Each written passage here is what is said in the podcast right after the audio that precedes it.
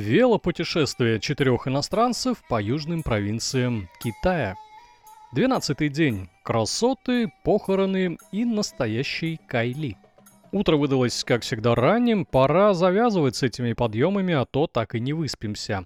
С другой стороны, спать что ли приехали? Ладно, проснулись, почему-то никто не догадался включить нагреватель воды ночью, чтобы помыться утром.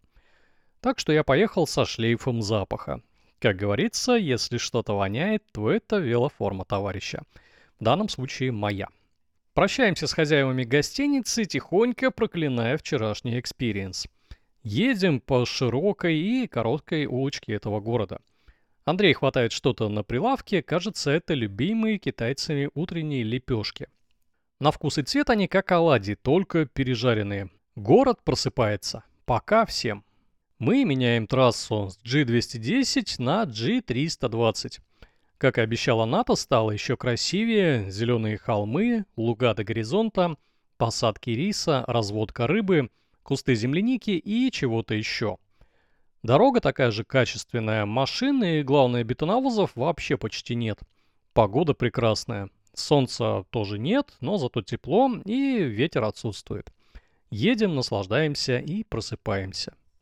Деревушки здесь также более ухоженные, домик к домику. Развалин нет, однако новых построек тоже не видно.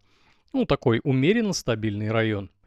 Местные жители ходят с тележками, тачками и даже тащат на себе всякую сельхозпродукцию. К сожалению, лишь немногие пожилые жители Китая могут позволить себе отдыхать на пенсии. Им приходится вкалывать так же, как и в молодости – Поэтому нередко можно видеть 80-летнего старика, несущего кучу соломы, или старую бабушку, крутящую педали велоповозки. Тем временем светлело, теплело и красивелось еще больше. Из туч начало выглядывать солнце, становилось действительно жарко, как поздней весной Благовещенске. Куртки долой, термобелья и майки вполне хватает. Проезжаем еще пару деревушек, тут народ настолько занят трудом, что даже не обращает на нас внимания. Но, слава богу, ни hello, ни других криков в спину. А что это такое? Вау, детские рисунки на стене. А, ну, детсад. Круто. Остановились, поговорили с сотрудником на китайском. Непринужденно как-то это у Степана получилось. Вот, оказывается, такое хобби у человека классное. А мы и не знали. После островка детского воспитания начался неплохой такой спуск. Навигатор показал что-то около 200 метров вниз. Такая радость. И вот на очередном кривом повороте открылся вид на чудесную впадину.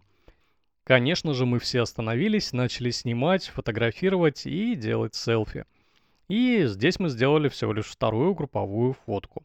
Как-то их две всего получилось. Андрей прыгал от радости, а я все восхищался возможностями своей камеры-мыльницы. Дальше спуск превратился в хороший такой склон. Педали почти не надо было крутить, велик ехал сам. Мы останавливались только, чтобы попить водички, съесть орешков и подождать отстающих. Местами было видно очень интересные вещи, как, допустим, рекламный баннер такого немаленького размера, прибитый прямо к скале. Приближалось время обеда, и мы с Андреем зашмыгали носами в поисках едальни. Однако недолго, потому что началась такая газовая атака. Одна из деревушек, которая даже не удостоилась отметки в навигаторе, пахла так, как будто там делали удобрения.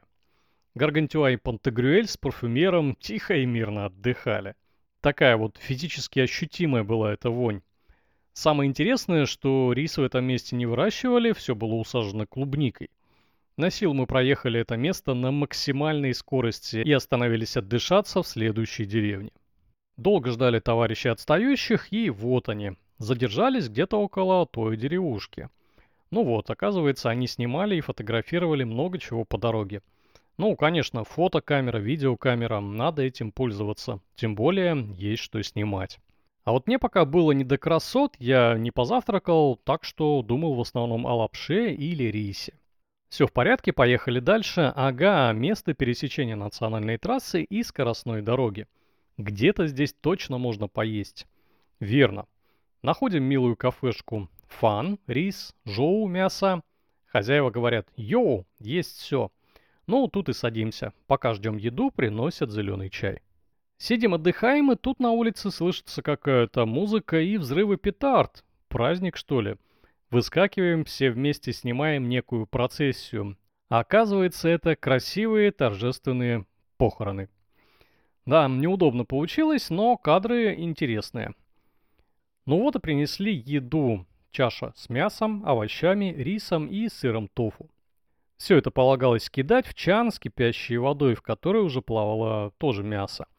Не очень вкусно, но на голодный желудок и такое сойдет, и, кроме того, питательно. Но вообще уже хотелось гамбургер. На еду и отдых ушло минут 40. Уже ковыряя зубак зубочисткой, я думал, куда же мы доедем сегодня. Побыстрее бы помыться. У Андрея проблема была более серьезная. Кончилась зубная нить. И достать ее в этой глубинке не было никакой возможности. Так что часть ниток из ремнабора была пущена на гигиенические нужды. Мы отъехали от скоростной дороги, и хорошо, грохота и пыли стало меньше. И тут же начались приятные глазу места. Мы увидели сразу много представителей малых народностей. Да и местные постройки отличались от тех, которые мы видели до этого, и появилась обещанная вчерашним учителем река, по которой даже можно было покататься на лодке. Но мы как-то пока это не планировали, так что сфотографировались на мосту и поехали дальше. Как выяснилось именно сейчас, путь наш лежал в город Кайли, Кайлиши. А вчера это было что-то непонятное, но точно не Кайли, как мы думали. Навигатор показывал еще километров 15, да, фигня. Солнце высоко, так что крутим педали. Однако тут дорога превращается, превращается дорога. Да, в ужас просто страшный. Я такой дороги давно не видел. Камни, гравий, кривая колея. Причем на этой дороге э, не было отметок, и на карте ее тоже не было. А проезд по старой дороге был закрыт. Я уже предположил, что нам надо будет объезжать еще километров 10. Но нет, удача. Все обошлось, объезд был всего 2 километра длиной. Так что наградой нам стало широчайшее бетонное новое шоссе. Опять я погрешил на карту в GPS. -ке. Вот же город, а вот э, GPS показывает, что еще 10 километров до него. НАТО уже прикидывал остановиться в ближайшей гостинице, однако нет, поедем еще чуть дальше. А знаки показывают, что электроника на самом деле не врет. Вот еще один указатель, и до центра совсем немного. Справа замечаем огромный университет города Кайли. Миновав еще пару подъемов спусков и плавных поворотов по хорошей дороге, мы приехали в город. Погода радовалась с нами. Голубейшее небо, Яркое такое не китайское солнце и свежий ветерок без признаков смога. Какое счастье! Да и сам город, кстати, выглядел очень свежим, как будто его отстроили лет за пять. Пообщавшись с минут 15 с местными хозяевами, я настоял, чтобы велики хранились внутри, прямо в холле, а не снаружи в проволоке между домами. Ну, договорились. Я устал от этого безобразия, от этих переговоров с китайцами, сел на диван, и тут мне дали сигарету, так что я даже немного покурил. Ну и потом пошел в номер. Комната оказалась весьма хорошей, с душ-туалетом, компьютером и интернетом. Оформление тоже порадовало, такой хай-тек стиль. Светодиодные светильники, забавный орнамент в туалете и хорошие кровати. Наверное, это был один из лучших номеров. Ну и, естественно, за 220 юаней – Другое, наверное, здесь и не найдешь. Планы дальше такие – помыться, поесть, постирать одежду и немного погулять. Благо, было где развернуться. Lonely Planet обещал много вкусного и любопытного в этом месте. Первым делом в душ, все чистые, Ната и Степан еще задерживаются, а мы с Андреем пошли гулять с пакетом ядерно-вонючей одежды. Теплынь стояла неимоверная. Шорты, майка и ничего больше не надо – тем временем на дворе февраль. Только что прошел дождик, и было очень приятно гулять вот так без груза после тяжелого педалирования.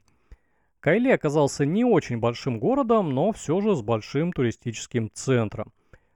Насколько я понял, город рассчитан на путешественников-китайцев. Тут есть огромный стадион-арена для представлений танцев и плясок, множество сувенирных лавок и ресторанов с разной, даже не китайской пищей.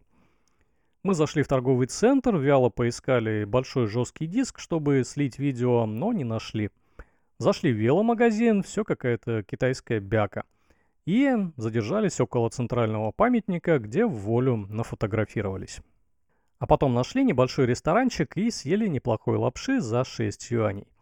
Я принялся за пиво, и Андрей ко мне присоединился тоже. На обратном пути в отель обнаружилась химчистка. Она была раз в пять меньше, чем та, в которую мы зашли первый раз. И после некоторых уговоров там согласились постирать наши тряпки к 10 утра, а не через три дня. Ура, мы выспимся. Еще по дороге в отель мы заметили совсем странное сооружение – байк-парк. Представьте себе логотип Мериды и рампы для катания на великах. При ближайшем рассмотрении все оказалось заброшенным, однако, может быть, здесь кто-то и катается. Ну вот и все, мы в отеле, нас приглашают в караоке-дискотеку, но нет. Перед сном говорим нашей второй команде, что поспим подольше, да, без проблем. Они собираются выезжать в 7 утра, как всегда, ну а мы догоним. Отлично, спокойной ночи.